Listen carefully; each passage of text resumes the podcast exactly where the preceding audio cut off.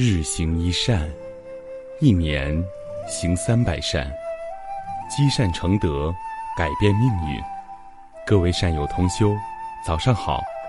美好的一天又开始了，阳光、空气、身边的一切都是那么美好。接下来，跟随云谷禅师，开启这美好的早晨。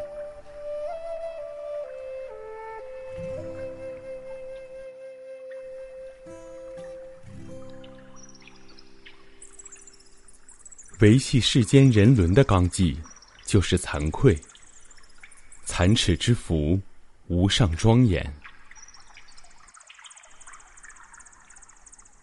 有一只猫偷吃邻家的饭菜，第一次，它觉得心情不安，满心的罪恶感。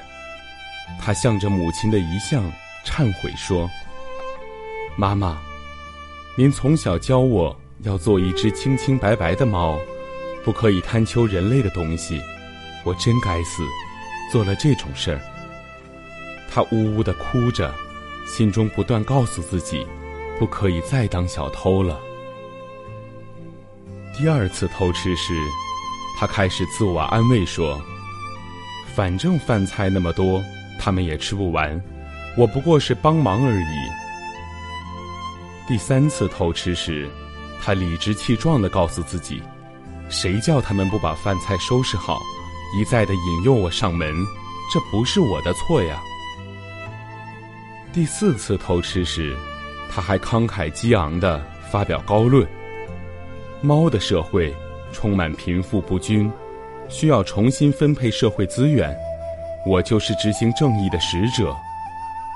第五次、第六次、第七次，猫。像个上餐馆点菜的顾客，大摇大摆的跳上桌子，大口享用邻人的饭菜。暗路走多了，难免碰到鬼。有一天，猫被巡逻的警察发现。临上警车时，猫对着围观的群众说：“我可不是小偷，我是一个高贵的正义使者。”猫第一次偷吃。心里感到惭愧难安，这一份良知，不久又被欲望的潮水淹没了。佛陀曾说过，维系世间人伦的纲纪就是惭愧，残耻之福，无上庄严。当今社会上的一些偷盗、贪污、欺诈现象，就像猫偷吃的心理过程一样，一次又一次的为自己犯下的过错。寻找各种借口。一个没有惭愧心的人，什么坏事都能做出来。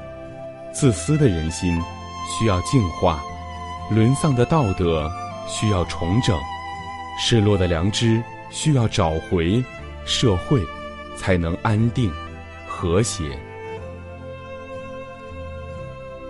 今天的早课暂时告一段落，欢迎大家积极转发分享。平台上的好文章、善知识，给更多的人。分享是一种美德，转发就是积德行善。明天，我们不见不散。